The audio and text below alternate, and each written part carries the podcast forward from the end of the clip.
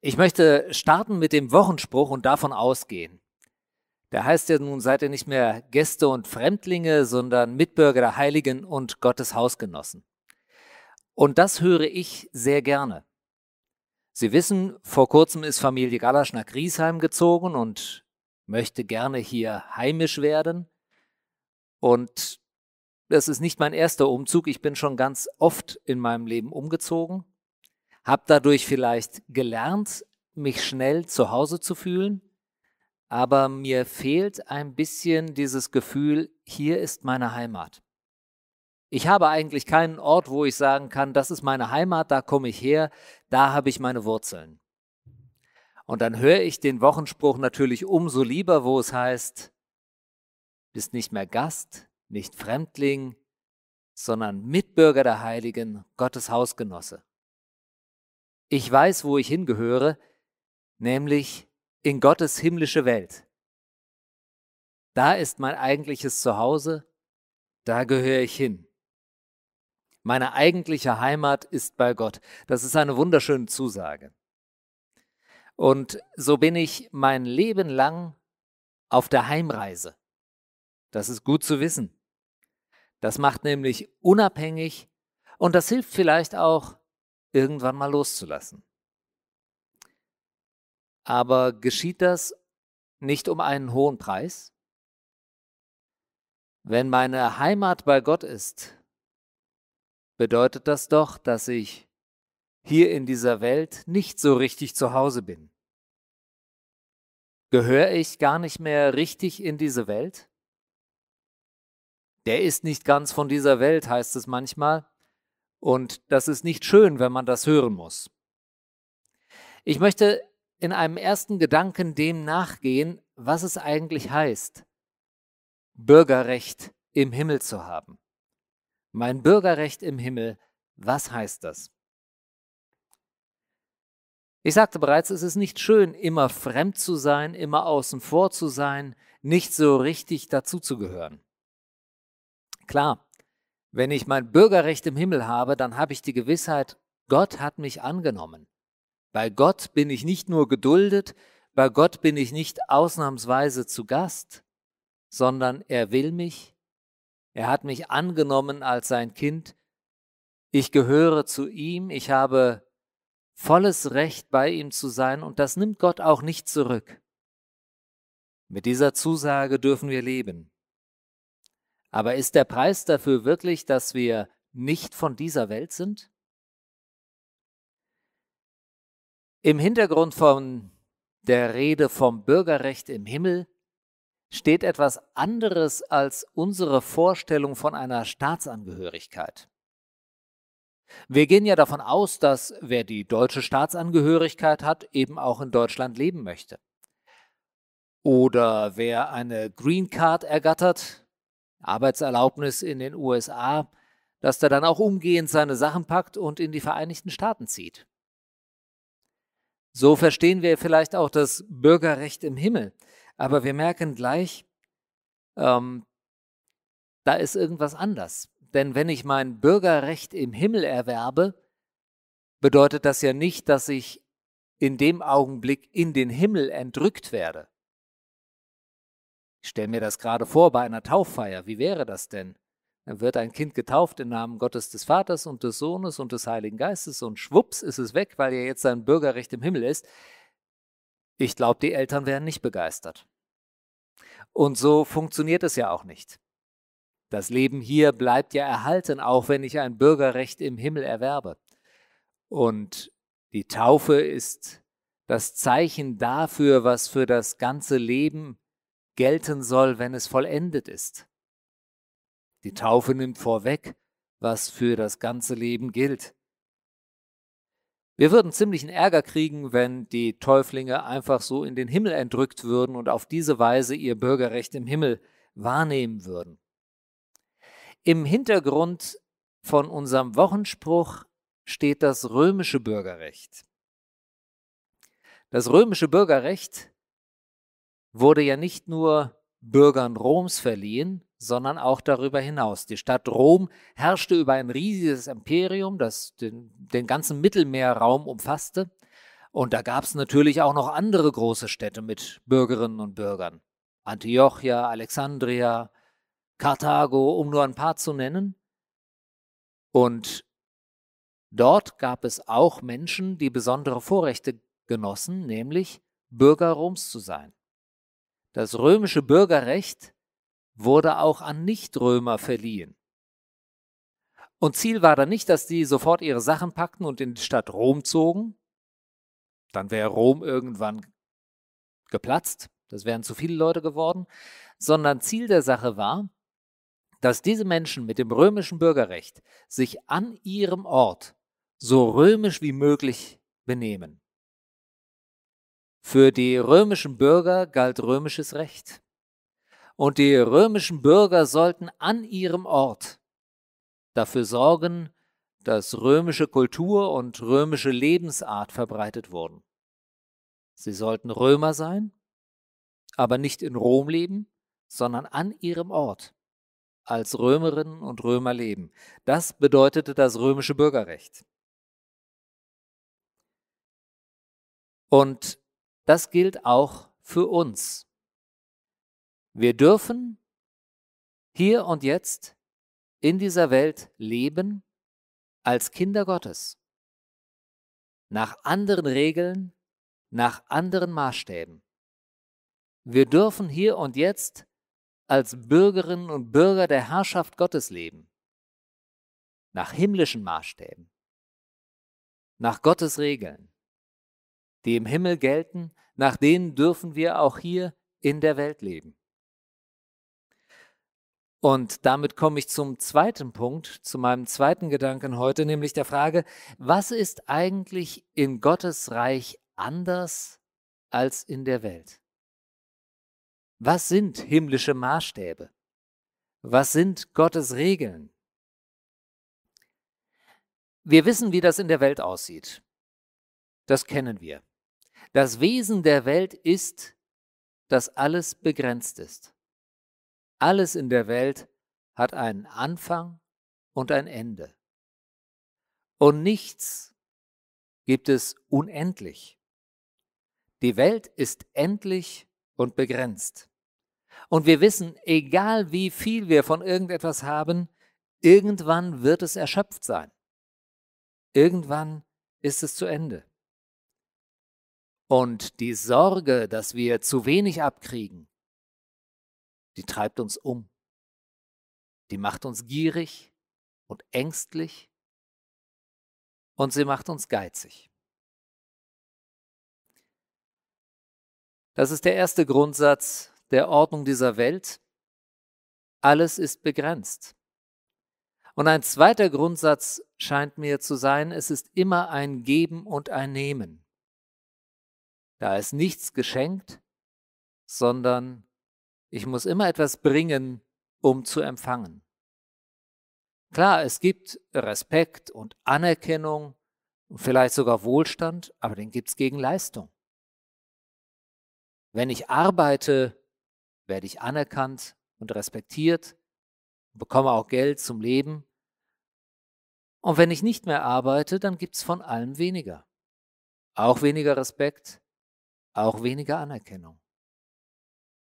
Der Mensch zählt offenbar, was er leistet und nicht einfach, weil er ist. Das ist bei Gott anders. Gottes Welt ist anders. Und das dürfen wir bezeugen. Deswegen meine Aufforderung heute Morgen, lebe verschwenderisch. Lebe verschwenderisch.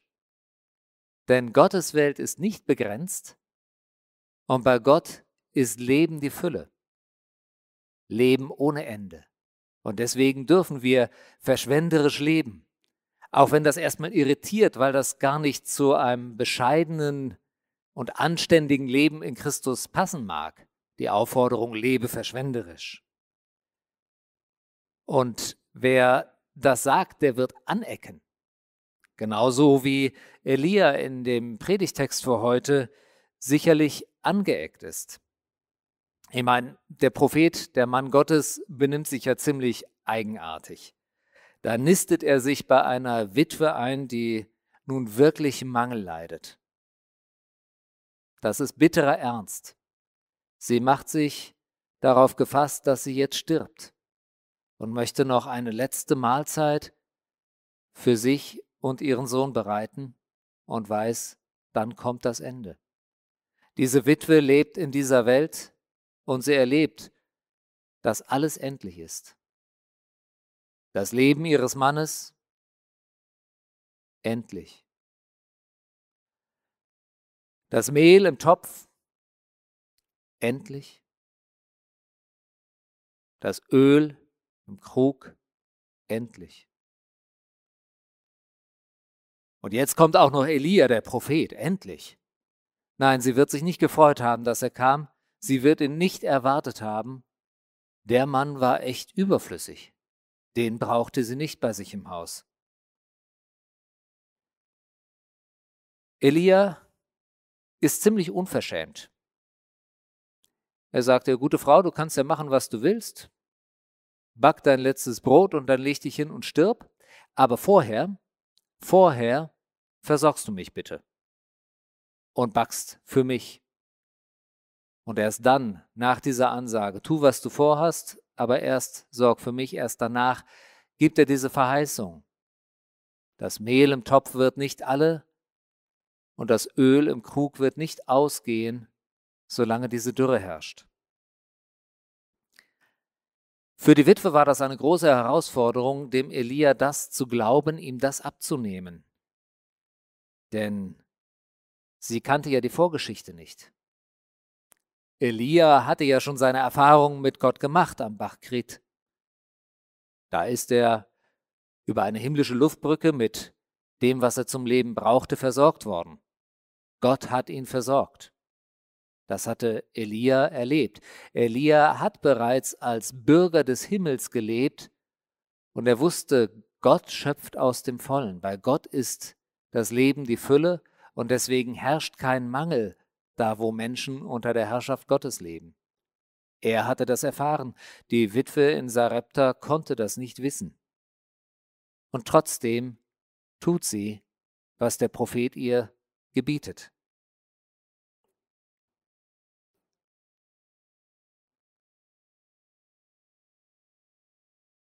Mitten im Mangel lebt Elia als Bürger unter der Herrschaft Gottes.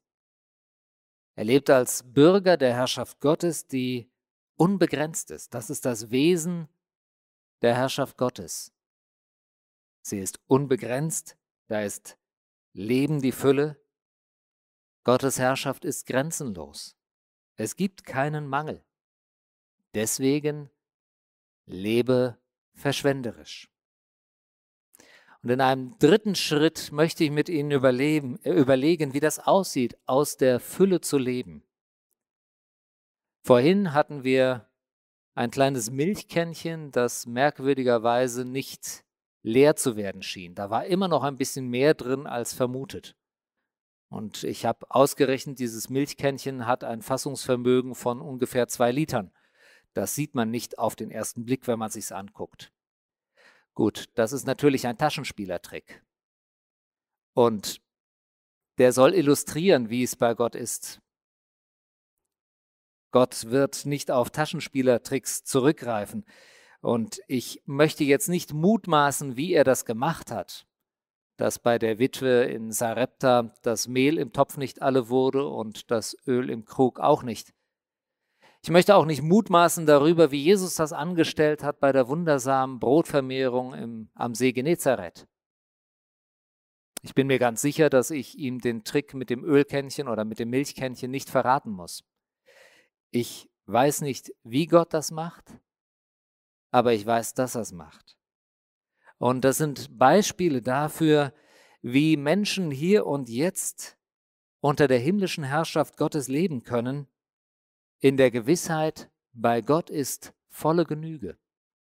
Und wir haben ein, ein kleines Zeugnis, einen Film von einer jungen Frau, die sich Gedanken gemacht hat, wo sie überall Gottes Fülle erlebt und wo sie auf einmal Dinge entdeckt und wo sie Überfluss hat. Den würde ich gerne einspielen.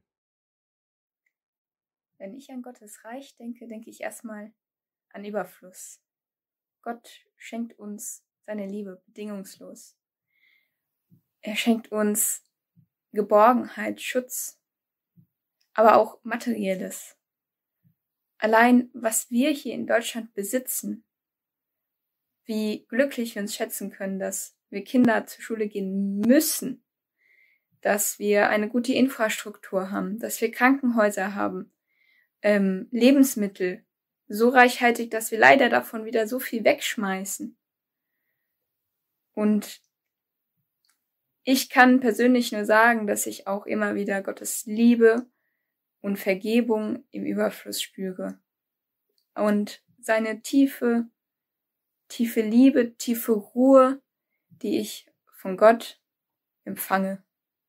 Und deshalb möchte ich euch ermutigen, öffnet die Augen und schaut, wo Gott euch Überfluss schenkt. Und Sie haben ja vorhin auch einiges eingeschickt per Slido, was Sie an Überfluss und an Leben, die Fülle ähm, erleben, was alles da ist. Tatsächlich haben Sie das vielleicht auch in Ihrem Leben schon erlebt, dass ähm, plötzlich viel mehr da war, als Sie eigentlich dachten. Junge Eltern berichten mir das öfter. Die ahnen gar nicht, wie anstrengend das ist mit so einem kleinen Baby und wie wenig Schlaf dann übrig bleibt. Und trotzdem merken sie, dass ihnen Energien zufließen und dass das alles irgendwie klappt. Sie leben aus der Fülle. Trotzdem. Und auch das Livestream-Team, das hier ähm, schon seit über einem Jahr Sonntag für Sonntag den Gottesdienst gestaltet, eigentlich geht ihr regelmäßig über eure Kräfte und trotzdem funktioniert das irgendwie und ihr tut es gern. Und da fliegen euch neue Energien zu. Leben die Fülle. Ich frage mich, was schenkt uns Gott unbegrenzt? Was können wir ganz sicher annehmen, dass Gott uns unbegrenzt gibt? Wo leben wir aus der Fülle Gottes? Clara hat es gerade eben schon gesagt. Ich denke, was mir als erstes einfällt, ist Vergebung. Gott vergibt unbegrenzt. Liebe. Geduld. Das bezeugt uns die Heilige Schrift, dass Gottes Geduld unbegrenzt ist. Wie können wir das in unserem Leben umsetzen? Äh, Petrus fragt Jesus einmal, Herr, wie oft soll ich meinem Bruder vergeben? Siebenmal? Er schlägt, er schlägt siebenmal vor. An sieben Tagen hat Gott die Welt erschaffen. Siebenmal. So viel, wie in der Welt vielleicht möglich ist. Jesus sagt nein, öfter, 70 mal, siebenmal. Und er meint damit garantiert nicht, dass wir eine Strichliste bis 490 führen sollen und dann ab 491 es aber so richtig heimzahlen. Nein, Jesus meint unbegrenzt sollen wir vergeben, weil Gott uns auch unbegrenzt vergibt. Gott schenkt uns seinen Sohn Jesus Christus. Und Paulus fragt im Römerbrief, wie sollte Gott mit ihm nicht alles schenken? Unbegrenzt gibt Gott Vergebung, Liebe, Neuanfang. Und das hat paradoxe Folgen. Gott schenkt uns das Leben, die Fülle, aber anders, als wir das vermuten. Und deswegen sagt Jesus im Matthäusevangelium, wer sein Leben sucht, der wird es verlieren. Aber wer sein Leben verliert, um meinetwillen, der wird es finden. Da ist anderes Leben die Fülle. Leben unter der Herrschaft Gottes. Unbegrenztes Leben. Wo ich lerne loszulassen und mich hinzugeben, da erlebe ich auf einmal eine Erfüllung. Ein paradoxer Gedanke, der sich aber bewährt. Wenn ich loslassen lerne, erfahre ich, dass ich erfüllt bin.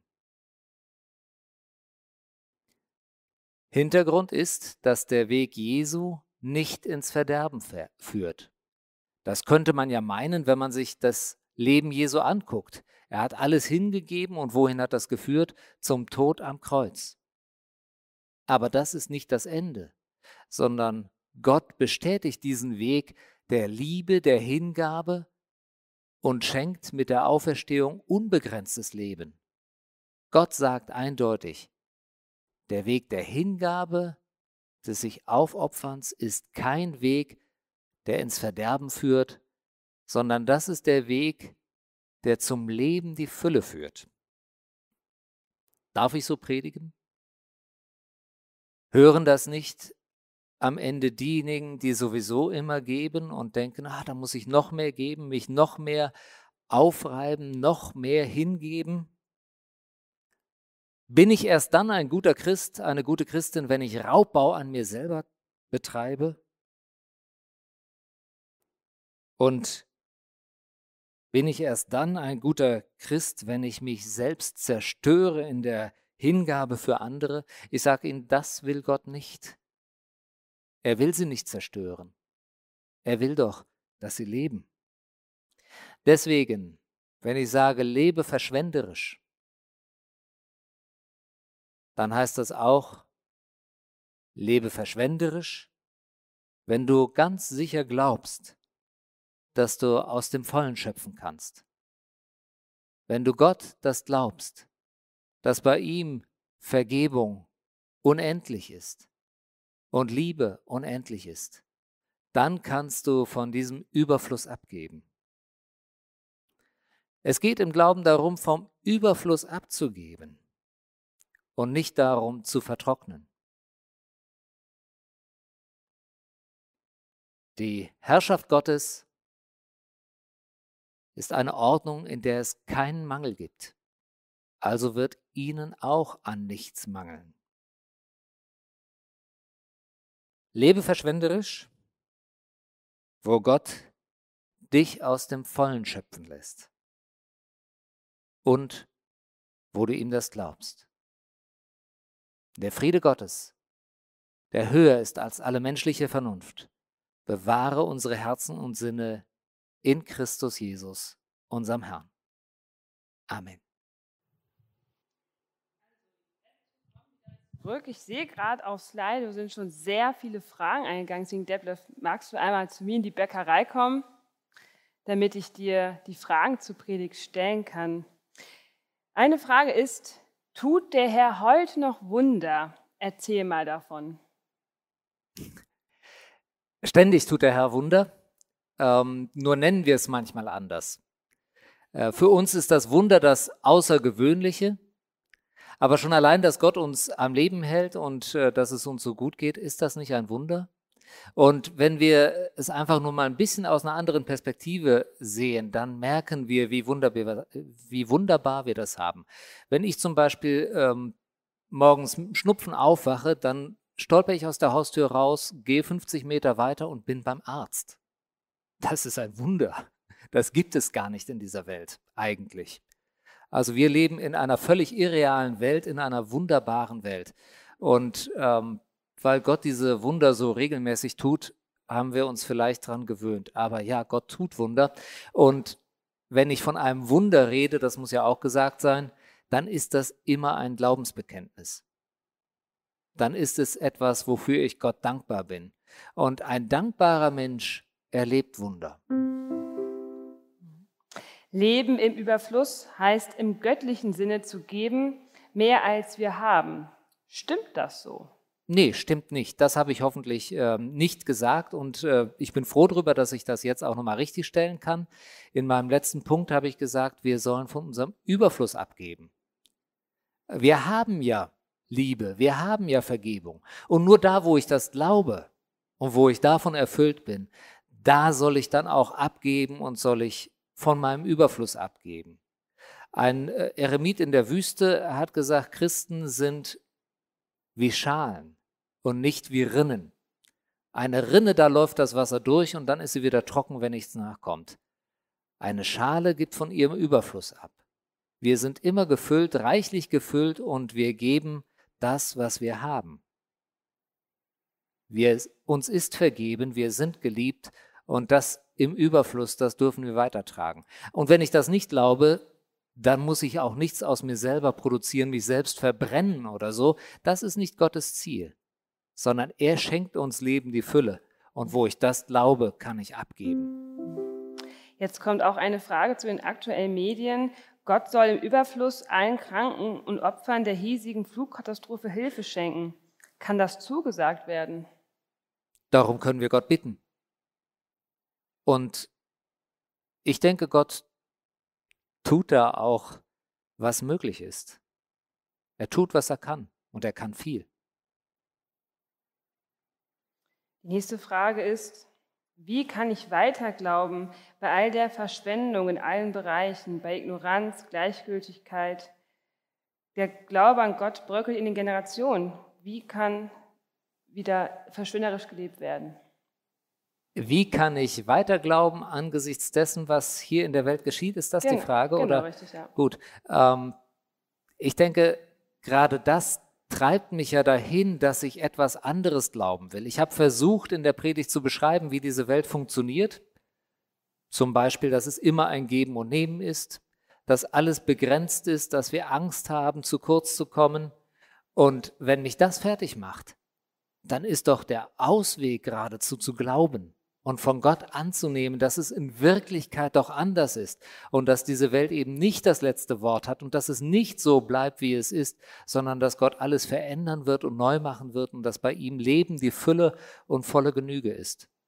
Gerade wenn ich leide an dem, was in der Welt ist und das nicht mehr verstehe, dann ist das für mich doch umso mehr der Antrieb, mich zu Gott hinzuwenden. Mhm.